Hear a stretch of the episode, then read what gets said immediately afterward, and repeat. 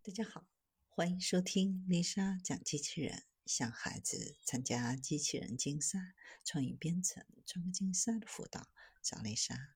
今天给大家分享的是第二代猫女擎天柱要来了。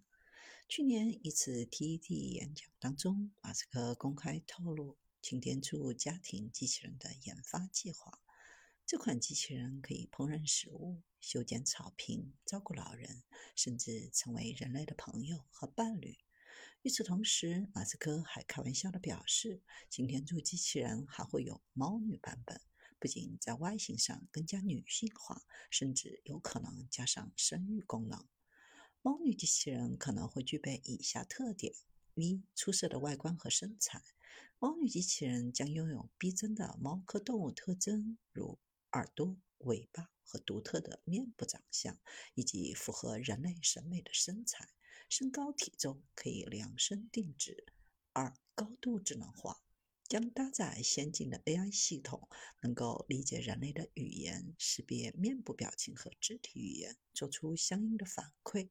三、情感陪伴，可以为用户提供陪伴，缓解孤独和压力，对于现代人来说具有很大的吸引力。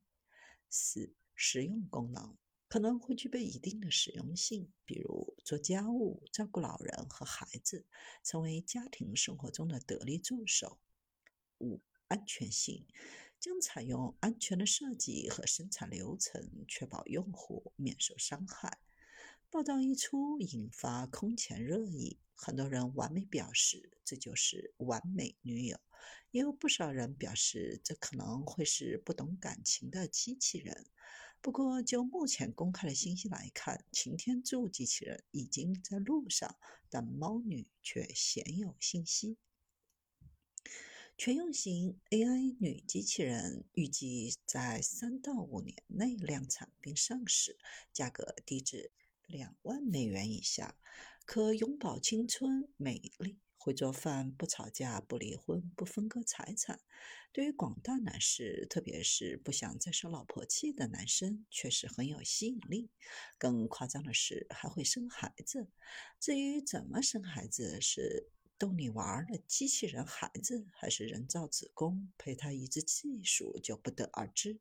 假如是机器人小孩，就像当养个宠物一样，倒也有趣。